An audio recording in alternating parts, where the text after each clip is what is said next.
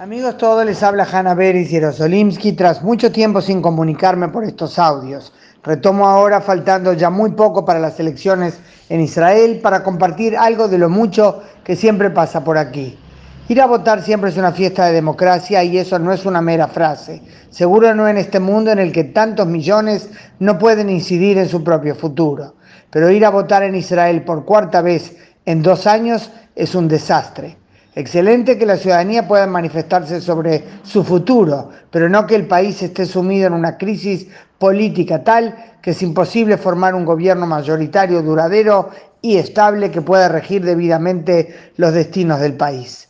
Israel sigue lidiando con problemas de seguridad mientras logra grandes éxitos diplomáticos regionales. Está sumido en una seria crisis económica desatada por la pandemia y al mismo tiempo tiene los elementos de fondo para lograr una bastante pronta recuperación. Sus ciudadanos, muy divididos, por cierto, por identidades, lo que el presidente Rivlin llamó años atrás las cuatro tribus, o sea, los judíos laicos, los religiosos, ultraortodoxos y los árabes, ven la vida aquí de formas muy diversas, pero Israel sigue estando en muy buenos lugares en rankings mundiales de felicidad.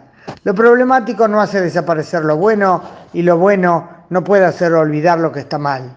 Cuando un país va por cuarta vez a elecciones en tan poco tiempo y el tema central en discusión no es Irán, ni la economía, ni los palestinos, sino si Netanyahu debe iniciar o no su duodécimo año consecutivo en el poder, yo personalmente creo que algo está mal en el sistema.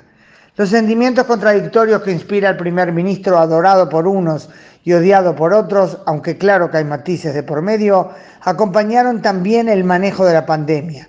Y es problemático tomar decisiones sobre el coronavirus cuando la mitad de la población cree que las consideraciones que motivan esas decisiones están relacionadas al juicio del primer ministro y no al bien del país. De más está decir que la otra mitad considera que nadie podía manejar esto mejor que Netanyahu. Lo indiscutible es el gran logro de la vacunación, campaña en la que Israel ocupa el primer lugar del mundo según tamaño de población. Los números de la pandemia continúan bajando, se sigue aliviando las restricciones y se sigue llamando a la población a cuidarse y recordar que de hecho el coronavirus no ha desaparecido. Y con todo esto de fondo, Israel va este martes a las urnas. Según los últimos sondeos publicados el viernes de noche, tras los cuales ya no se puede publicar ninguno más, Netanyahu podría estar a tan solo un escaño de un bloque mayoritario, o sea, de la mitad más uno de la Knesset, Parlamento. De todos modos, si no consigue esa mayoría, eso no significa que el bloque opositor pueda formar gobierno fácilmente, ya que está muy dividido, es muy heterogéneo.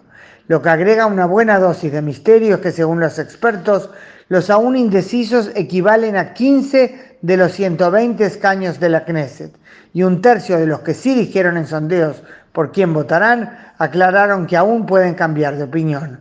O sea que en principio todo está abierto. No creo que sepamos el martes mismo por la noche qué nos espera, pero lo clave por ahora es ir a votar. Hanna Beris y Jerosolimsky desde Modín, hoy domingo 21 de marzo.